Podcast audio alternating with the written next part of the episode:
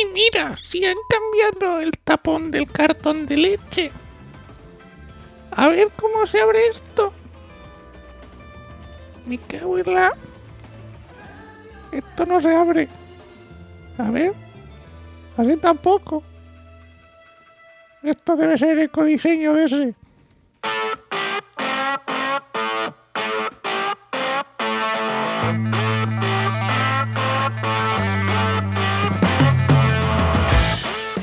Bienvenidas y bienvenidos a RSC, Rescate Sostenible Corporativo. tu podcast salvavidas para sobrevivir en la selva de la sostenibilidad sin morir en el intento.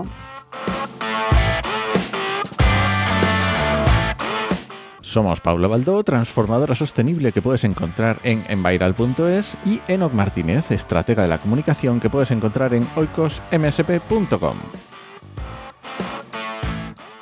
Hola, hola. Hola, ¿cuánto tiempo sin verte? No, no vamos a decir que estamos grabando dos episodios uno detrás del otro, ¿no? No, no lo digas, mejor que no. Vale, vale. Bueno, hoy vamos a hablar sobre ecodiseño.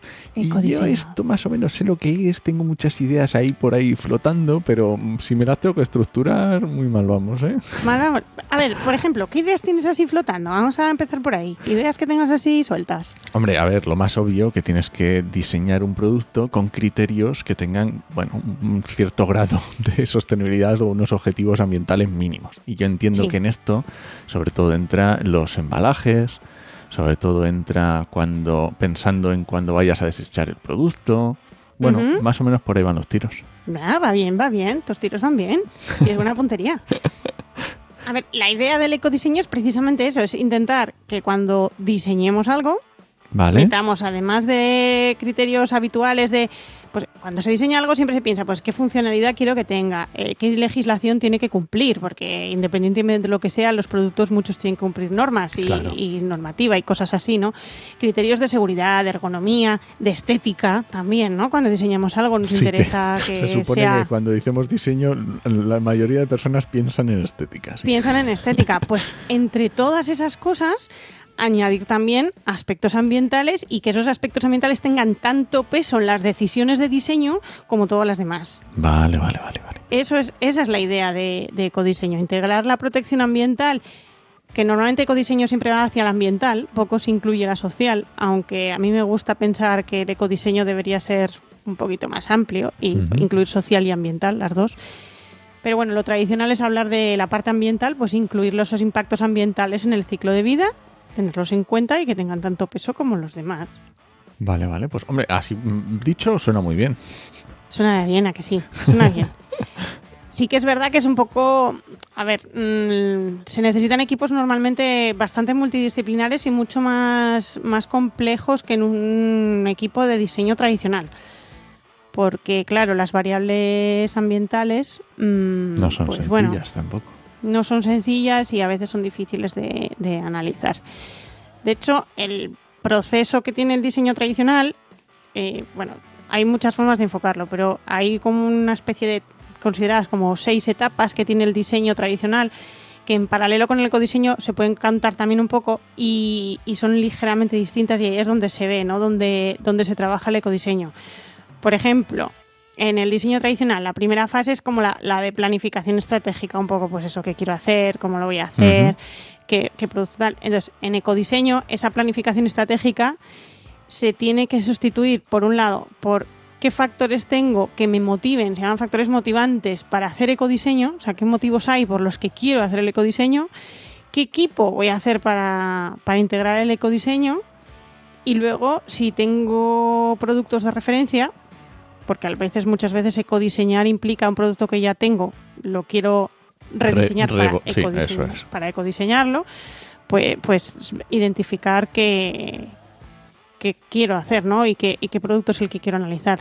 Y de hecho el equipo multidisciplinar es muy multidisciplinar. O sea, va a haber mm, desde la gente especializada en diseño y profesionales del diseño o ingenieros de producto, que también hay.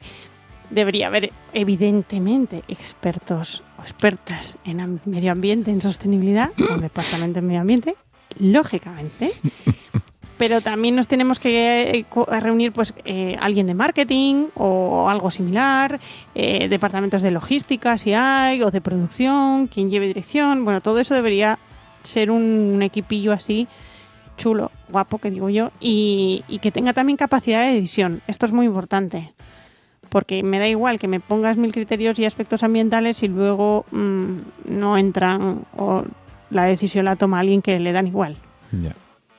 Entonces ahí, pues, por ejemplo, es una de las de las diferencias. Lo que pasa es que yo entiendo también que, eh, claro, estás metiendo una pieza más en el equipo y esto también implicará eh, aumentar los costes. Sí. sí, que luego no hay mucha gente que sepa ecodiseño. Ya. Eh, o sea, es un. A mí me parece. Yo, uf, yo hice, estudié esto de ecodiseño hace muchísimo, ¿eh? Y es una cosa chulísima. Pero, pero reconozco que, que es verdad que no hay, no hay muchos profesionales. Y de hecho, a mí me encantaría que hubiese profesionales que fueran ingenieros de producto, por ejemplo, o de diseño industrial, que Sí. existen en ingeniería industrial, Claro. la especialidad, que estuviesen especializados en ecodiseño Ingenieros de creo- materiales, estaría genial. O ingenieros de materiales que incluyesen esta y yo a ver algunos hay porque algunos y algunas hay porque les interesa pero son profesionales que normalmente llegan al ecodiseño por intereses personales propios. Que decir es como pues eso igual que a ti y a mí nos interesa toda la parte de sostenibilidad y el medio ambiente pues son profesionales que por sus éticas intereses profesionales o, o sea intereses personales les gusta el medio ambiente y la sostenibilidad y entonces quieren incorporar la parte ambiental en el diseño pero no es habitual que se hable mucho de ecodiseño en las formaciones de estas eh, eh, bueno, ingenierías o, o en no, estas imagino universidades. que irá llegando poco a poco. Sí, entonces ahí cambia. Luego, por ejemplo, otra cosa que cambia, que eh, pues hay que hacer en la parte de, de diseño tradicional, se hace una etapa de, pues, de recopilación de información y de análisis de lo que hay en general. Y aquí, en ecodiseño, tenemos que añadir una evaluación ambiental Uy, del producto. y no es fácil. Y no es fácil tampoco. Hay que hacer una evaluación ambiental de lo que queremos hacer. Entonces, bueno, también se añade. Otra cosa que hay también en diseño es una etapa de definición de requisitos, de pues eso, eso que te decía antes, ¿no? ¿Qué requisitos de calidad, de ergonomía, de tal? Pues eso, eh, cuando metemos la parte de diseño, es, tiene el nombre de eco-briefing, que me encanta así en inglés, pero bueno, es básicamente lo mismo, pero vamos a incluir esa parte de, de requisitos ambientales que vamos a necesitar. Que esa ya no sé si es incluso más difícil que la otra, ¿eh? Bu- Bueno, dependiendo un poco, pero sí puede ser. Luego estaría en el diseño tradicional, tenemos lo que es el diseño conceptual y en el ecodiseño lo que hacemos es una fase de generación de ideas de mejora ambiental. En vez de conceptuar el producto, pues añadimos eso, esa especie de mejoras. Luego haríamos diseño detallado y aquí ya definiríamos de esas ideas de mejora en la parte de ecodiseño qué mejoras vamos a hacer realmente. O sea, lo primero es casi un, un brainstorming, ¿no? O sea, con una batería así de ideas y luego ya tenemos que aterrizar las que podemos. Y luego hay una cosa muy chula también, que es la última etapa de diseño, que cuando es tradicional hablas de, o sea, como que se verifica y se planifica la producción y cómo se va a comercializar, ¿no? Y ahí acaba, mientras que en la parte de ecodiseño tenemos que cuantificar y comunicar, que ya sabes que a mí eso me encanta, Sí. las mejoras. Que eso normalmente, eso en un diseño normal no, no comunicamos esa parte. Y, y lo has dicho muy así, muy, muy, muy fácil, pero no es tan fácil porque cuantificar y mm, primero tienes que tener medido, si estás haciendo un rediseño, tienes que tener medido Mm. lo anterior y luego ver. Sí, y luego ver qué, qué implica cambios? ese cambio, o sea, ese, ese ecodiseño que he hecho, qué es lo que, qué es lo que, que ha hecho.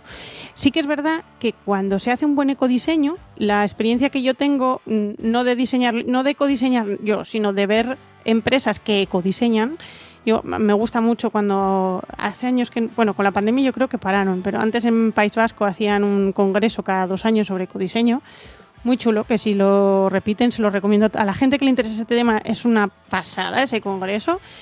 Y hay muchas empresas que evidentemente exponen sus productos ecodiseñados y pues cuentan sus experiencias con el ecodiseño. Y en el momento en el que se consigue hacer un buen ecodiseño, las empresas aparte que están orgullosísimas. O sea, es una cosa que lo ves, ¿no? O sea, van hinchadísimos ahí de esto es lo que he hecho. Les es muy fácil contar las mejoras, porque las ven. El tema es que son, hasta que no han hecho el ecodiseño, no se imaginaban que se podían hacer esas mejoras o, que o las consecuencias que iba a tener el ecodiseño en su producto. Y de repente, cuando lo hacen y las ven, o sea, las, las viven, mm, vamos, las comunican sin, sin ningún problema.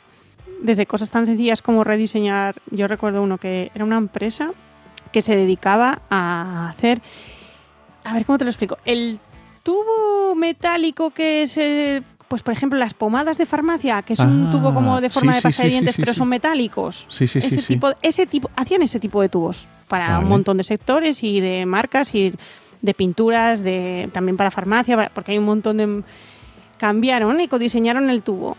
Cambiaron el- el- la forma de material, el grosor, el- bueno, lo replantearon de otra forma, el tapón, rediseñaron el tapón para que tal.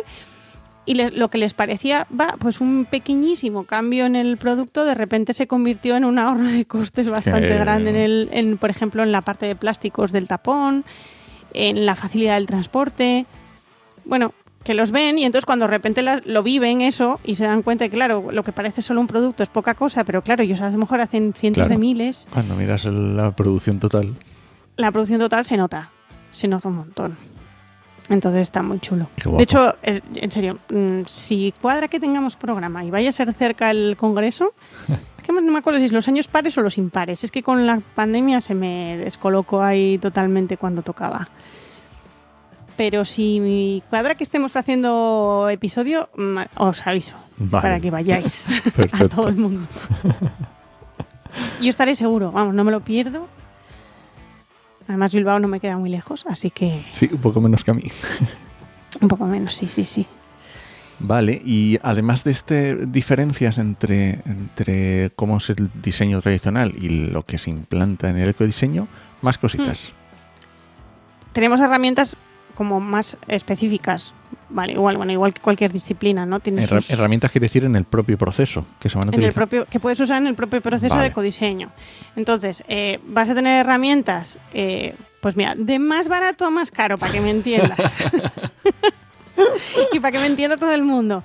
Es mucho más barato y lleva mucho menos esfuerzo utilizar cosas más cualitativas y más objetivas. Ya. Y cuanto más a objetividad y más cuantitativo me quiera meter, ahí ya eh, tanto Bueno, se complica a nivel Claro, técnico. Cuando lo aterrizas sobre el terreno, pues Claro, y se encarece.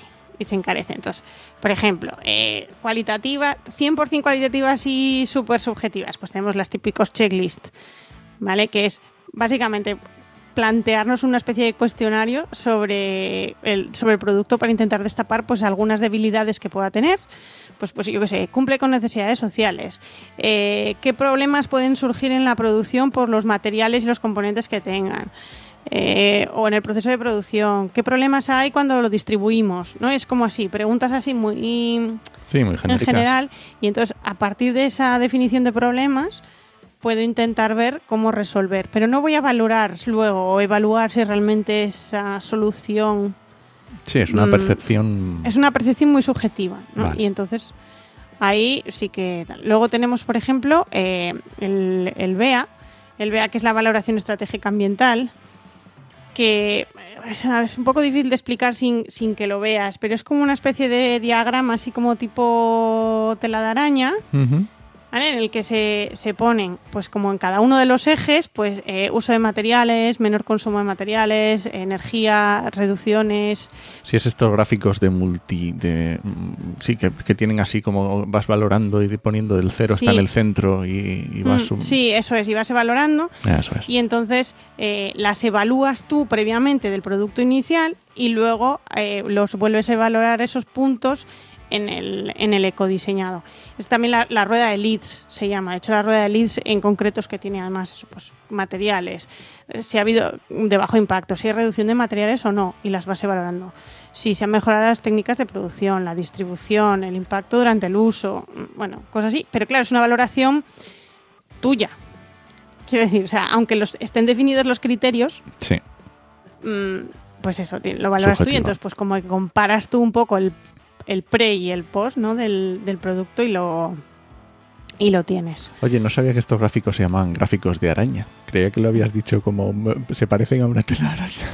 Sí, bueno, es que se parecen a una Sí, telaraña. claro, por eso se llaman así. Por eso se llaman así, exacto. Luego, un poquito más, más aterrizado, pero sigue siendo también con pues, es cuantitativo, pero no tanto, es, por ejemplo, eh, está lo que se llama la matriz MET, que MET viene de materiales, energía y, emis- y emisiones tóxicas, la T es del tóxico, y, y entonces ahí lo que vamos a hacer es para cada una de las fases de ciclo de vida, que es así que ya las hemos hablado un montón de veces, lo que son las fases de ciclo de vida, el que no sepa lo que es, la que no lo sepa, que se vaya para episodios de atrás. Que la cantidad de veces que hablamos tú y yo de las fases del ciclo de vida, no sé cuántas son.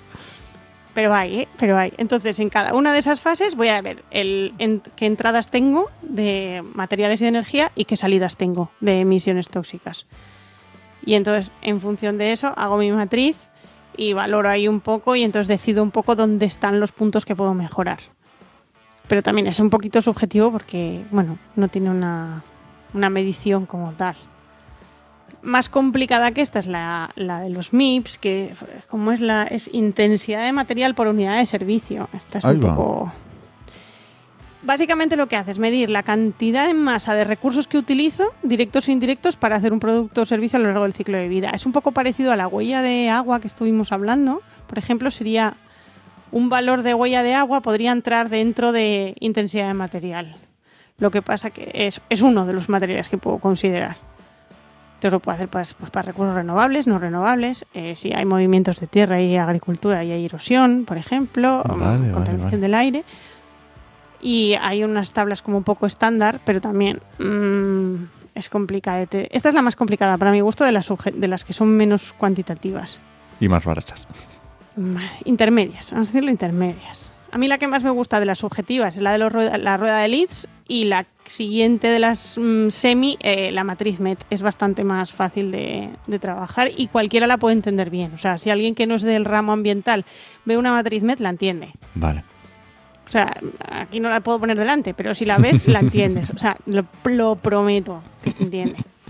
Y luego ya, si nos vamos a herramientas ya eh, numéricas, eh, Top, top, top. top, top, top, tenemos nuestra favorita, que es el análisis de ciclo de vida, que también hemos hablado de ella hasta el infinito y es la mejor, la mejor para hacer un ecodiseño, porque como vas a ver con valores numéricos dónde están los impactos y puedes luego volver a hacer el análisis de ciclo de vida del producto ecodiseñado y te vuelve a dar esos mismos valores, puedes comparar. Perfecto. Oye, ¿sabes o sea, que no esta- hace dos semanas le pedí a una gran empresa energética que mm, publicitó mucho unos productos, pero eh, las valoraciones que daban eran muy cualitativas. Ah. Y escribí y le dije, oye, está muy bien estos productos que habéis sacado, ¿me podéis pasar el ASV? Y todavía estoy esperando. Eso- te ha salido el, el- el rollo este de hierba del Sí, oeste, ¿no? los- es lo que ha este pasado pi- en tu este email. se llama, esos, los- estos rodantes. Los, sí, Una, una hierba rodante de esas es lo que ha pasado en tu email. ¿no? Efectivamente. Me imagino que fue por email. Sí, fue por email, sí. Pues sí, sí, seguro. espera, espera. a ver. Oye, si te las dan, lo comentamos también. Uy, si me las dan voy a hacer maravillas con eso. Por, eso, por eso, digo. quizás no me la han dado. ¿Te conocen ya? ¿Saben No lo sé, pero, picojeas? pero sí han Mm, buscado un poco. A lo mejor, a lo mejor.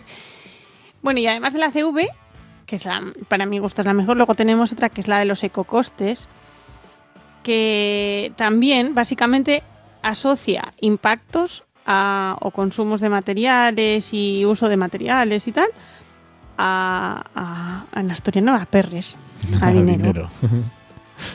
a dinero, lo asocia a dinero. Entonces, ¿qué es lo difícil de hacer una valoración de ecocostes? Esa traducción, o sea, el factor de conversión, que somos de ciencias. Ese factor de conversión es complicado de encontrar. Hay tablas y tal, pero están anticuadas y, y no están muy actualizadas de precios, entonces, bueno, es más difícil.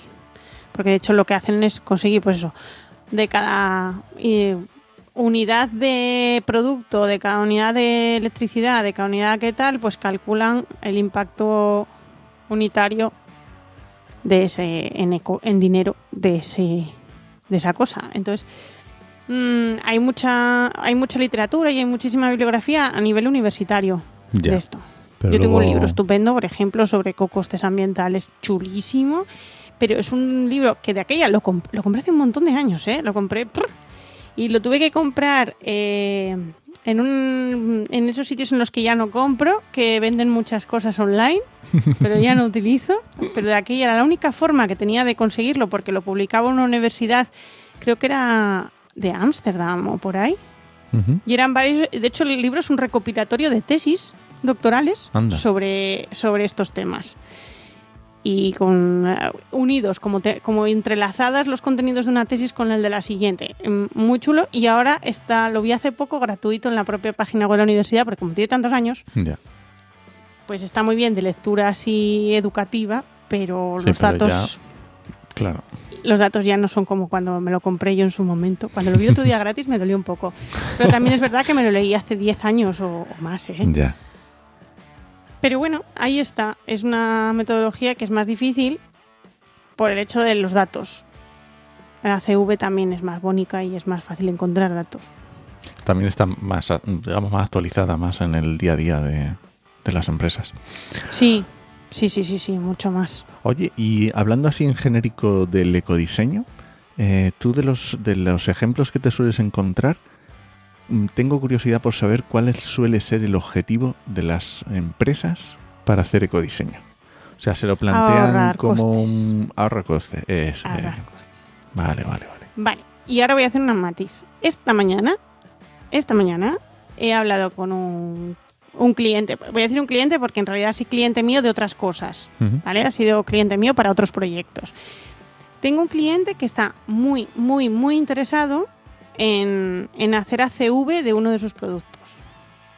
Y de ecodiseñar uno, o sea, sí, de plantear un ecodiseño para sus productos. Pero en realidad, en este caso, no es que esté interesado por el ACV en sí, no es que le interese el análisis de ciclo de vida, sino que le interesa uno de los resultados en concreto que da el análisis de vida. O sea, de todos los, de De todos todos los los- factores, de que, todos los de todos los sí. impactos, le interesa uno. Porque por lo visto para sus clientes es importante. Es importante. Ah. Entonces, Claro, mm, entonces si pudiera de alguna forma mejorar ese aspecto con un ecodiseño, sería Mm. una buena, muy buena forma de comunicarlo y de ganar para ellos es un, es un valor comercial. Eh. Ellos lo, tra- o sea, lo enfocan así. Es más, cuando me llaman, este cliente es- es- son la verdad que estupendos ¿eh? y me llevo súper bien con ellos. Pero siempre que me llaman, me llaman el gerente, la de marketing y el comercial, los tres a llamada tres. O sea, es el pack, ¿vale? Son más en la empresa, pero me llaman siempre esos tres, los tres juntos, para decidir cuál es el enfoque de cualquier proyecto que haga con ellos. Entonces está claro que, Sí. que el interés va por, Marketing. y de hecho muchas de estas iniciativas parten del comercial. claro, que es el que ve el, el- el problema. Es el que ve el problema, es el que los, cuando trata con los clientes pues le dicen me gustaría esto, me gustaría aquello. Claro. Entonces, pues ahí está. Mira, por ejemplo, un problema que me encuentro, me estoy encontrando yo estos días con el tema de ecodiseño. Yo ahora en breve espero poder lanzar la nueva identidad corporativa de Enviral. Espero. Hombre, a lo, mejor, todavía- a lo mejor cuando salga esto ya, ya la tiene lanzada. No sé yo, creo que va a ser un Vale, poco pronto. yo, yo que creía. Ojalá, ojalá, me encantaría, ¿eh? Me encantaría, pero vale, bueno. vale. Pero no lo sé, debería haber salido en abril. Vale, bueno, poco a poco. Pero bueno, las cosas se han complicado. El caso es que tengo que hacer tarjetas de visita nuevas. Nueva identidad, tarjetas de visita nuevas. Eh, en su momento, mi- mis tarjetas de visita, las que tengo hasta ahora, las viejas, eran de, de PET reciclado. Pero la empresa que me lo hacía está en la otra punta del mundo y no me acaba de compensar eh, huella de carbono del transporte con, con, con el PET reciclado. del PET, efectivamente. Y además sabiendo como que en España, sí, o sea, en teoría mis tarjetas se podían echar al contenedor amarillo. Pero todos sabemos que en España cosas tan pequeñas como una tarjeta de visita... mm, Sí, efectivamente. Pasan por los agujeros de los trommel y. exacto. Adiós. Entonces, no me acababa de compensar. Total, que dije, bueno, pues con estos no. Voy a hacer eh, unas tarjetas de visita de material más tradicional, que son de papel. Vamos a buscar una empresa que me haga las- una imprenta con papel certificado. Eh, me- ahora estamos valorando cuáles, pero bueno, eso no es problema. ¿Dónde tengo el problema? Que no encuentro imprentas Con con tinta. tintas Eh, que tengan Tintas certificadas. mm. Es, y, y no es tan difícil. O sea, quiero decir, yo ahora mismo también tengo otro cliente, por otro lado, al que le estoy certificando las tintas. O sea, que en realidad tiene que haber. Pero las imprentas que tengo, claro, y además siempre pregunto primero las imprentas que tengo aquí. No me voy a ir a una imprenta de la otra punta de España pudiendo trabajar con las empresas de aquí. No encuentro. No encuentro. Estoy llorándoles un poco, en plan, oye, ¿y no os planteáis comprar, utilizar toner que tenga ecoetiqueta europea, por ejemplo? que hay un montón de marcas que utilizan la ecoetiqueta europea, tal. A ver, a ver si lo consigo. ¿Ya Oye, oye, y otra pregunta. Para la compra pública verde, que se está. cada vez parece que nos lo vamos tomando más en serio las, administraciones. ¿Los ecodiseños crees que serán poquito, tendrán algo o, o están todavía lejos? ¿Cómo lo ves? Yo creo que para producto, cuando la compra pública vaya enfocada a producto, se valorará el ecodiseño. De hecho, seguramente, que lo estábamos hablando en el episodio anterior, en el en el pasaporte de producto, Sí, claro, Eh, pero ahí está todavía, cuando estén, todavía falta. cuando estén esos pasaportes de producto, lo veremos. Pero, pero sí que se va, sí que yo creo que sí que se va a valorar. Hombre, no los tengo muy pasaportes claro. de producto pueden ser un cambio de paradigma bastante interesante. ¿eh? Muy interesante, muy interesante, sobre todo porque además, y ahora te voy a incluir, os facilita a los funcionarios, ¿eh? os facilita a los, Los que, porque los claro, que tú sabes de yo no compro. los que, pero, bueno, tú no compras, pero tú sabes de sostenibilidad. Sí, Pero esos funcionarios o funcionarias que redactan esos pliegos horribles, no tienen por qué que saber. tienen que meter esos criterios de compra pública verde, no tienen por qué saber de sostenibilidad absolutamente nada. Claro. Y, y luego, y ya no te digo el que redacta, el que valora si los que se presentan Cumplen. Cómo cumplen y cómo cumplen y si cumplen y, y lo que hacen, ¿no? No tienen por qué saberlo. Entonces, yo creo que ese tipo de herramientas van a ayudar mucho la- y va a simplificar la vida Hombre, yo espero que en las mesas de contratación se vayan eh, metiendo A esos es- criterios y poco a poco gente mesas. formada y bueno, poco a poco. poco a poco. Pero bueno, eh, yo siempre pongo de ejemplo en estas cosas de compra pública verde. En País Vasco se ha trabajado mucho porque son espabilados y espabiladas y dijeron, uy, esto es muy complicado hace mucho tiempo. esto es muy complicado. ¿Cómo lo vamos a hacer? Porque nos va a llegar y lo vamos a tener que hacer. Y entonces llevan ya años haciendo pruebas piloto con administraciones, con ayuntamientos, para, co- con pruebas de esta licitación vamos a intentar sacarla con criterios de compra pública verde antes de que fuera obligatoria. Vamos a intentar a ver qué pasa, a ver qué problemas nos encontramos, a ver qué tal. Y de hecho tienen un en la propia página web del, del del gobierno vasco, tienen un montón, tienen un documento genial, me encanta, que es errores a evitar. Qué Que son bueno. errores que cometieron ellos en su momento, en sus pruebas y en sus licitaciones. Y entonces, eh, errores a evitar en las licitaciones en relación a compra pública verde. ¿Qué cláusulas pusimos que no Que teníamos no- que haber que- que puesto no porque haber eso puesto. implicó esto, aquello, o incluso que la Comisión de Nacional de la Competencia nos dijeran que eran ilegales esas cláusulas, por ejemplo? Y, y te lo cuentan muy bien, muy bien, muy bien. Entonces, ay, tomemos ejemplo de otras comunidades autónomas. Muy bien, pues nada, eh, algunas de estas cositas que hemos contado lo pondremos en las notas del programa por si alguien quiere informarse ¿Y de profundizar? y profundizar. ¿Y alguna cosilla más? Mm, no, yo creo que no, así ya. Muy bien, pues nada, va a ser viernes, yo creo que ya nos podemos tomar. Ya, ya podemos tomarnos el fin de semana tranquilo. Muy bien, pues muchas gracias por escucharnos y puedes dejarnos comentarios y sugerencias en podcastilla.com o en tu reproductor preferido. Hasta la semana que viene. Nos escuchamos. Yo creo que este fin debía encender la tele por desde hace dos semanas que no la toco. Me voy a poner unas buenas pelis. ¿Pelis ves o series? Bueno, de todo un poco. ¿Has visto mm, lo que hacemos? ¿Tienes eh, HBO? Lo que hacemos en las sombras. Ay, no, lo voy a buscar. Nosotros nos lo hemos ventilado, eh, son porque además son, está guay porque son capítulos muy cortitos, son de 20-25 minutos. Es un alivio tener series de capítulos de 20-25 minutos. Pues sí, la verdad que sí, pues me la voy a, me la voy a poner en el watchlist y me la, y me la veo. Es de, esto es, lo que hacemos en las sombras era una cutre serie que se hacía en plan súper